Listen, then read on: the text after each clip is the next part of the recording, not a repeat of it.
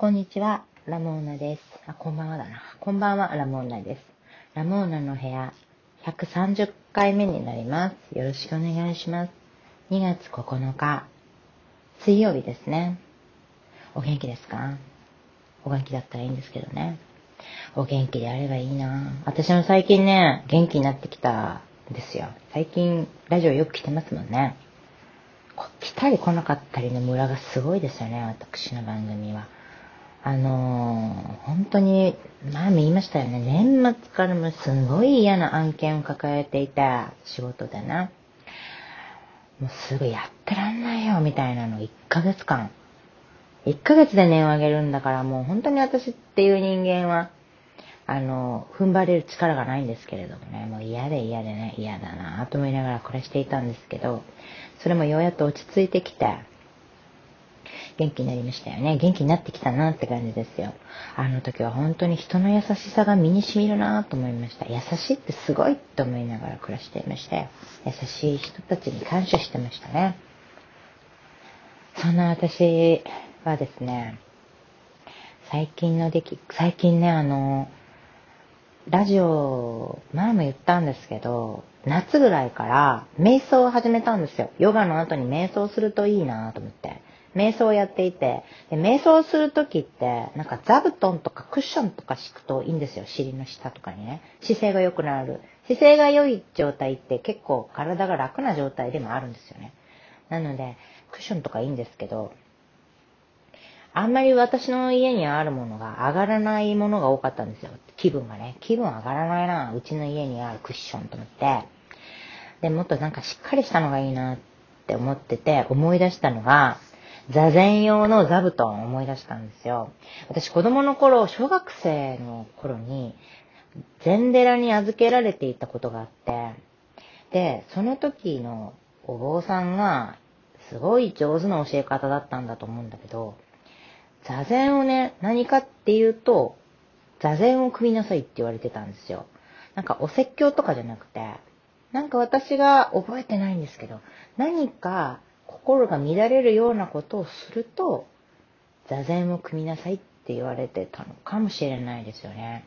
でも本当に何度も言いますけど、そのお坊さんがお上手だったから、嫌な記憶として残ってないんですよ、座禅が。で、その座禅を組んでいる時に使っていた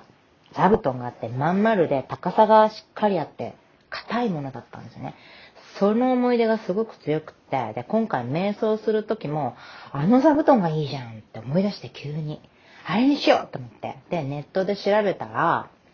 まあ、ほんとあったんですよ。あ、これだこれだっていうのがあったんですけど、あのお坊さんのことを思い出して、この座布団使うならあのお坊さんからもらいたいって、もうわけのわからないわがままな気持ちがふつふつと湧いてきて、なんかそういうところあるんですよね。なんか自分が大切に思う活動とかに使うものとか、すごい好きだったり、尊敬してたり、信頼している人に作ってもらいたい。そういう人たちが作ったものに囲まれていたいみたいな、全部のシーンでそうなわけじゃないんですけど、なんかそういうとこあるんですよね、私で。瞑想ってなんかすごい心穏やかになる結構重要な行動、活動なので、そういうわがままな好きな人からもらいたいみたいな気持ちが強まったんでしょうね。あのお坊さんからもらいたいってもうほんと長いことあってなお坊さんなんですけど、ちょっと父がね、タイミングよくその人に会うことがあるって言うから、ちょっとほんと厚かましいんだけれども、あの、座禅用の座布団を売ってくれないだろうかって聞いてもらえないかなって言ったんですよ。そしてちょっとしばらく行って、そしたら、本当にあの、持って帰ってきてくれて、あの、座禅用の座布団、私買う気だったんですけど、新品とかもうないから、寺で使ってるやつをあげるよっていうことで、くれた、くださって、やったーって感じですよね。本当に思っていた通り、硬くて丸くて、綿がしっかり詰まってる、素晴らしいものだったんですよね。ただほんと中古だから、ちょっと穴開いてるし、ところどころですけどね。ちょっとね、やっぱ、色あせてくたびれてた感じがあるんですよ。もらっといて本当にどういう言い草って感じ。人格疑われそうなんですけど、悪いこと言ってますよね。でも本当にね、なんか、なんかくたびれてたんですよ。これは絶対一生持っとくけど、